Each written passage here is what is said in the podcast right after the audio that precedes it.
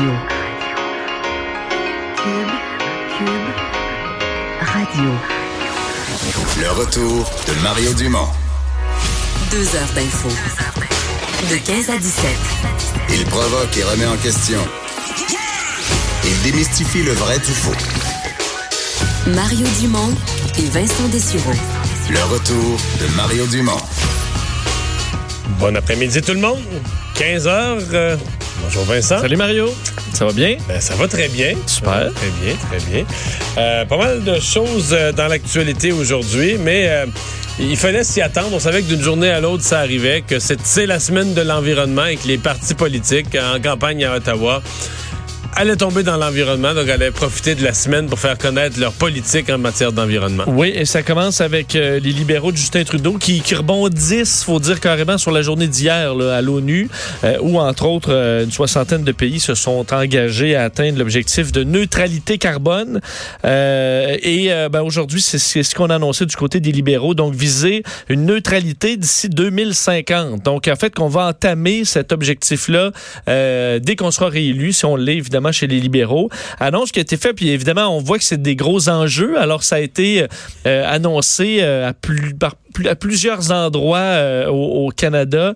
Euh, entre autres, ça commençait par la ministre de l'Environnement, Catherine McKenna, mais aussi par euh, Stephen Guilbeault chez nous au Québec, donc le, candidat écologiste, le ministre des Pêches également, Jonathan Wilkinson, et plus tard aujourd'hui, Justin Trudeau lui-même va ajouter des détails. Alors, ce qu'on disait, entre autres du côté de Stephen Guilbeault, c'est la science ne fait aucun doute, nos enfants et nos petits-enfants comptent sur nous. Alors, c'est le temps d'agir. Justin Trudeau va donner des détails sur la façon d'atteindre de- la, neutralité en 2050 parce que on avait déjà un objectif de réduction des émissions de 30% d'ici 2030, mais on semble que selon les experts, on est vraiment loin de ça. Mais M. Trudeau maintient toujours qu'on va l'atteindre et même le dépasser. Mais c'est très difficile de parler de ce sujet-là parce que c'est toujours pour plus tard. C'est toujours très général. Si on me disait, mais qu'est-ce qu'on va faire? Mais là, on nous dit jamais exactement. Parce qu'un grand chiffre, tu sais, on faisait l'exercice hier avec Montréal là, qui disait on avait baissé nos, nos, nos gaz à effet de serre dans, depuis 1990, mais c'est dû à des raffineries, à des manufactures Qui ont fermé, Ouais, c'est facile dans le portrait global de mettre un paquet, c'est un fourre-tout. Là. Euh, si tu veux des actions concrètes, à dire en quatre ans, dans les quatre prochaines années, tu vas faire quoi comme action concrète pour l'environnement? C'est plus c'est plus impliquant que de donner un chiffre pour 2050 qui veut pas dire grand-chose. Ouais, on sait pas où en sera la société rendue là, quelles seront les inventions. Puis je veux dire, je vais te prendre un groupe de 100 citoyens, je vais les mettre dans une salle, puis je vais te dire, faut atteindre le tel objectif, réduire nos émissions de 60% d'ici 2030. Puis là, tu vas voir, euh, 98 sur 100 vont être d'accord. Bravo. Mais si tu leur dis tous les sacrifices qu'il faudrait faire, tous les moyens qu'il faudrait prendre, puis qu'est-ce qu'il faudrait arrêter de faire, puis de voyager, puis qu'est-ce qu'il faudrait plus manger, vont dire non. peut-être tu vas tomber à 5 sur 4 sur 100. Non, mais c'est ça, là. Oui. C'est ça. Et c'est pour ça que je trouve qu'il y a un point où il va falloir que les partis politiques nous disent qu'est-ce qu'on fait, là? Qu'est-ce qu'on fait? Parce pas sûr pas- que pas en théorie, pas on va voter une loi en mettant des pourcentages dans la loi, on va s'obliger à la respecter. Non, non. Qu'est-ce qu'on fait? C'est un peu comme si pour le bien des citoyens, le, les- le gouvernement a juste la main sur un robinet, puis ils peuvent l'ouvrir ou le fermer pour le taux de gaz, mais c'est pas ça. Si on veut le baisser, il y a de réels impacts sur nos vies. là. Ben oui. Rendu là, ça, ça n'a pas été expliqué. D'ailleurs, te faire entendre un extrait de Catherine McKenna, euh, sa réponse que, bon, faut, faut être attentif, essayer de voir un peu qu'est-ce qu'ils vont faire, parce qu'il y aura un comité qui va se pencher sur les, les bonnes choses à faire, et on va se fier, entre autres, sur ce comité-là. Je fais entendre euh, la ministre McKenna. Nous faisons cette annonce aujourd'hui. Nous allons regarder comment les pays dans le monde font ça et avec, euh, on va avoir un comité d'experts qui va nous aider. Mais c'est sûr que ça doit être que les changements climatiques. Mais on va faire euh, cette décision avec le comité. Bon, alors avec le comité, on en saura davantage plus tard. Réaction euh, du côté des partis d'opposition. Andrew Scheer euh, ben, dit entre autres que le dossier de la taxe carbone, euh, c'est- un échec. Et Jack Meeting aussi avait son, son, son point à dire sur l'annonce faite aujourd'hui. Je vous fais entendre les deux chefs. Son taxe sur la carbone ne fonctionne pas.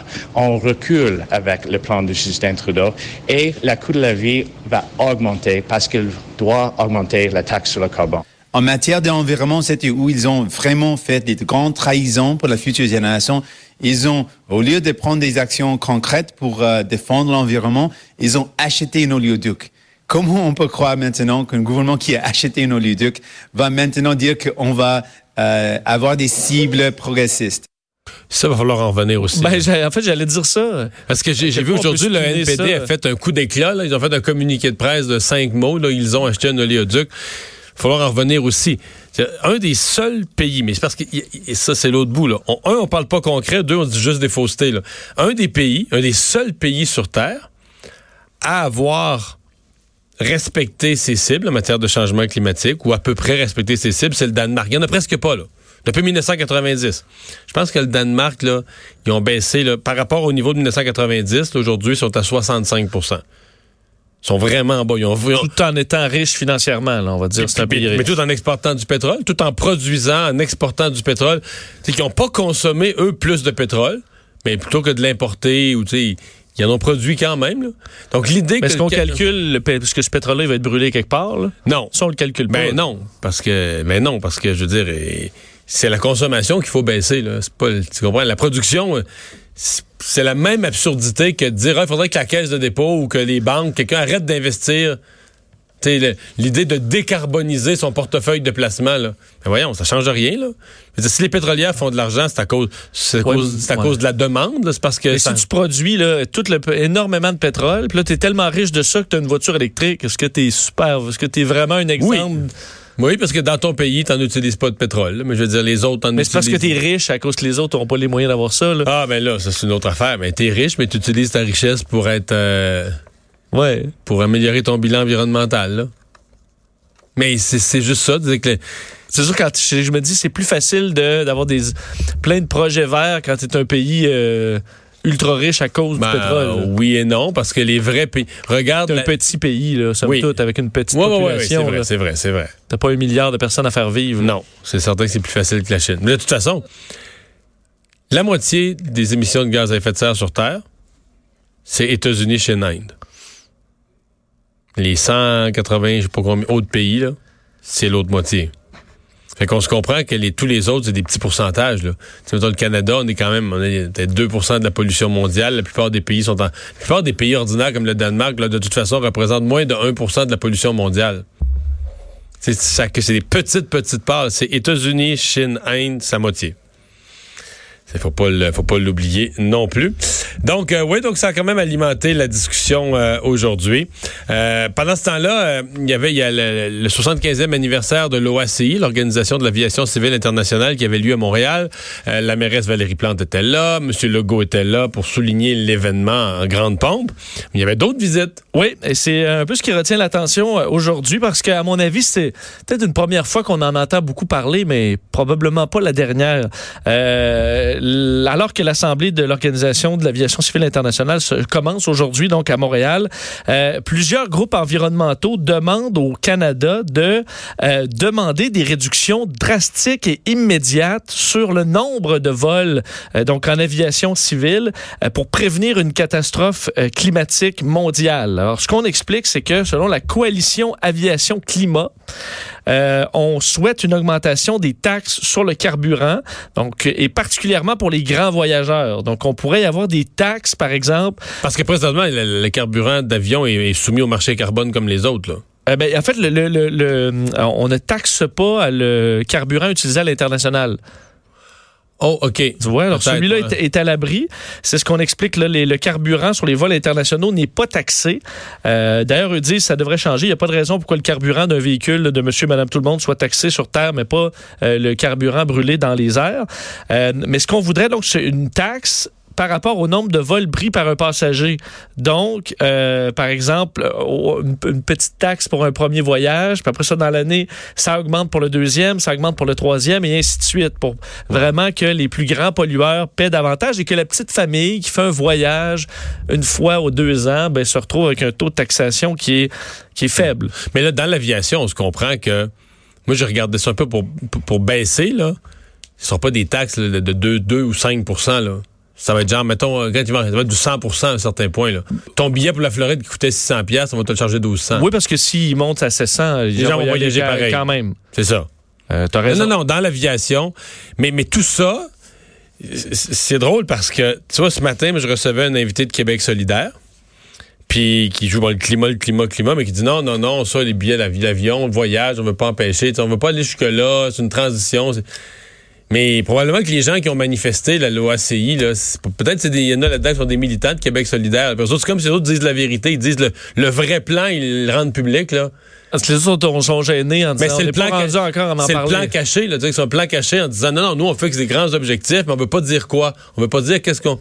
Mais les militants, ils vont sur le terrain puis ils disent qu'il faut surtaxer les billets d'avion parce que, à fond, l'idée, là, l'idée des changements climatiques, c'est que chacun reste chez eux, là. À terme, c'est ça, là. C'est de dire euh, chacun reste chez eux. Dans euh, sa petite communauté. Ben oui. Tu prends tes vacances chez vous et puis, tu sais, le voyage. Bon. Puis autrefois, regarde, euh, autrefois c'était comme ça. Là. Je veux dire, si tu remontes au Québec, 60, 50, 60 ans passés, là, les, les, gens qui voyageaient, c'était un peu de gens d'affaires, des docteurs, quelques professionnels. Mais tu faisais un voyage une fois dans ta vie, admettons. Oui, mais les gens de la classe moyenne ne voyageaient pas. À l'époque de nos grands-parents, là, les gens de la classe moyenne sur une ferme dans le bas du fleuve, ça, ça voyageait pas. Ça y pensait même pas. Ça venait pas à Montréal. Tu n'avais pas de moyen de transport. Tu sais, si tu remontes là, un peu dans l'histoire. Puis les gens, on peut dire, les gens, ils vivaient pareil. Là. Il était pas, il, en mourrait pas, il voyageait oui, pas. Mais c'est que tu y prends le voyage. Est-ce que c'est ah, quand même un gros, je comprends là. ça a peut-être été une erreur dans l'histoire de l'humanité que de voyager sur les autres continents et de les voir. Là. Sauf que tu sais hier, on s'est fait un peu faire faire la morale à toute notre génération, mais ceux que je vois les plus voyager, c'est c'est des, des, des, jeunes, jeunes vingtaines. Là, ça durera pas, ça. Qui, va, qui voyagent comme jamais. Moi, je m'attends à ce qu'ils arrêtent tous au cours des prochains mois. Là. Ben, je pense pas. Tu penses pas, toi? Je pense pas. Ben, en fait, c'est facile. On dit, par exemple, augmenter de façon très importante les, les taxes sur les billets en classe affaires. Euh, alors bon, c'est ça, ça c'est du niaisage, c'est marginal. C'est très peu de billets, ça c'est du niaisage. C'est moins de billets. C'est sûr que par, tu prends plus d'espace dans, dans l'avion, mais euh, c'est ce qu'on demande entre autres. Surtout qu'on dit les billets de classe affaires devraient être beaucoup plus chers qu'en classe économique. Je sais pas si vous avez déjà vu les billets dans la classe affaires, mais c'est déjà extrêmement très, cher. Très cher. Euh, et euh, alors une, une, gradation, je trouvais ça drôle parce que je me disais, Dominique Champagne aurait vraiment payé ses billets chers hein. si ça s'était fait comme ça en gradation là. Sur le nombre d'utilisations. Ouais, si lui faisait peut-être 25 voyages par année, mm-hmm. ça, il aurait payé de grosses taxes. Là. Bon, il, heureusement, il n'était pas. Il était assez une autre époque. Ce qu'on souhaite aussi euh, te dire, c'est un moratoire sur la construction de nouveaux aéroports euh, et aussi sur l'agrandissement de ceux déjà en place. Ce serait un bon casse-tête, sachant que euh, l'industrie est en forte croissance. Donc, on, on dit que c'est cette permission-là de grandir qui favorise la croissance dans l'aviation et qu'on devrait plutôt décroître. en 2017, 423 nouveaux aéroports et 121 pistes supplémentaires ont été construites dans le monde. au Canada, c'est presque zéro. Ben, c'est ça. il y a pas de. Euh, d'ailleurs, on... C'est en Chine. En Chine, là, on avait, on avait parlé de ça, c'est l'hiver passé ou le printemps passé. sur une période de 36 mois, sur 3 ans, il y en ouvrait un par mois. Oui, c'est un rythme euh, complètement effréné. Là.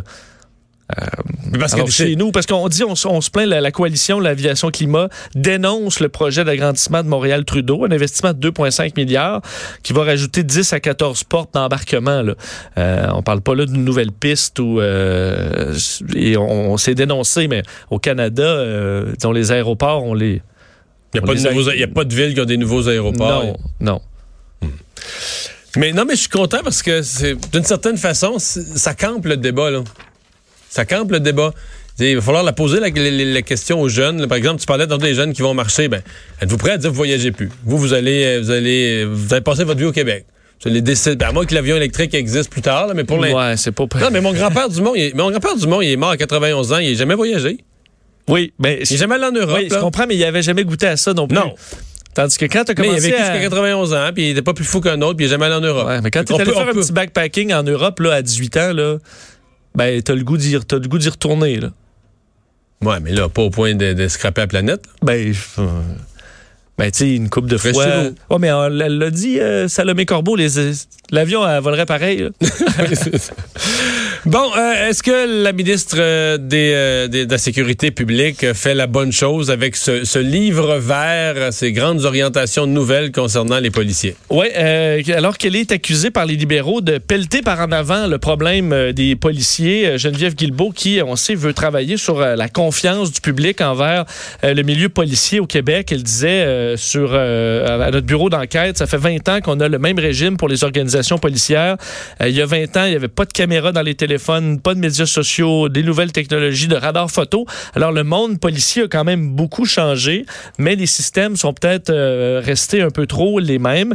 Alors veut s'attaquer à tout ça de diverses façons. la, vice-première ministre, ministre de la Sécurité publique, veut entre autres favoriser la formation des enquêteurs qui devrait être améliorée, entre autres pour les grandes enquêtes à l'UPAC, des enquêtes qui sont très complexes. on a vu des enquêtes qui ont tombé, euh, des accusations qui ont tombé avec euh, l'arrêt Jordan parce qu'il y a des dossiers beaucoup trop complexes qui s'empilent. On veut évaluer les coûts, euh, l'organisation des services policiers. Et la première étape de tout ça, tu l'as dit, ce sera le dépôt d'un livre vert en décembre. Donc, un document qui va présenter des constats sur la réalité policière en 2019. tout simplement pour amener une réflexion. C'est un peu l'objectif d'un mm. livre vert. Donc, orienter des réflexions, avoir un débat public, des interventions d'experts sur différentes thématiques euh, dans, le milieu euh, dans le milieu policier. Et euh, ben, du côté des, libéraux provinciaux aujourd'hui, ben, on l'accusait de pelleter le problème. On disait Pierre Arcan, j'ai l'impression que Mme Guilbeault pèle par en avant, qu'elle veut repousser un certain nombre d'échéances. Dans ce dossier, on a besoin de leadership au niveau des dirigeants de la police, qu'on a besoin de moins de clans, de problématiques de ce genre-là, et souhaitait que le premier ministre François Legault assume ses responsabilités, s'en occupe davantage et que ce soit pas seulement Geneviève, Geneviève Guilbeault. Je, comprends ce que les libéraux disent. Moi, non, moi je pense que ce processus-là, c'est un peu pour gagner du temps, un peu pour avoir l'air de faire quelque chose. Je pense qu'on va s'attaquer quand même à des problèmes réels de la police. Exemple, l'utilisation des nouvelles technologies qui n'existaient pas avant, l'incorporation dans, la police, par exemple. De, ça, c'est un des sujets qu'ils veulent regarder, de nouveaux métiers. Exemple, des jurys comptables si tu veux, si tu veux attraper les, les, les, les bandits de la comptabilité et du détournement d'argent, c'est pas vrai qu'un policier enquêteur ordinaire qui a pas. Donc comment tu vas faire prendre des gens, exemple, qui ont une formation de jury comptable, mais de leur faire de leur faire passer l'espèce de, de, de petit cours qu'il faut pour devenir enquêteur, puis de rentrer dans la police pour vrai. Là. Pas juste être prêté à la police, mais rentrer dans la police. Passer par la police comme après, plutôt que commencer police, puis d'avoir une expertise. Exactement, exactement. Donc ça, c'est des bons points. Mais ça règle pas le problème de confiance, c'est vrai. Par contre, quand les libéraux disent que à reporte ou à cherche à gagner du temps, c'est le parti, par exemple à l'UPAC, c'est le Parti libéral qui a retardé le processus. C'est pas la CAQ, c'est pas le PQ, c'est le Parti libéral qui aurait retardé le processus, qui fait que si on avait adopté beaucoup plus rapidement le projet de loi sur la nomination à l'UPAC, on, aurait pu faire la nomination le printemps passé. On aurait pu choisir. Il y aurait eu un patron à l'UPAC, mettons, depuis le mois de mai ou depuis le mois de juin. De toute façon, tout ce dossier-là n'était pas le dossier qui était sur la, la voie rapide à une certaine époque chez les libéraux non plus. Non, pas vraiment. Pas vraiment. C'était pas la priorité numéro un.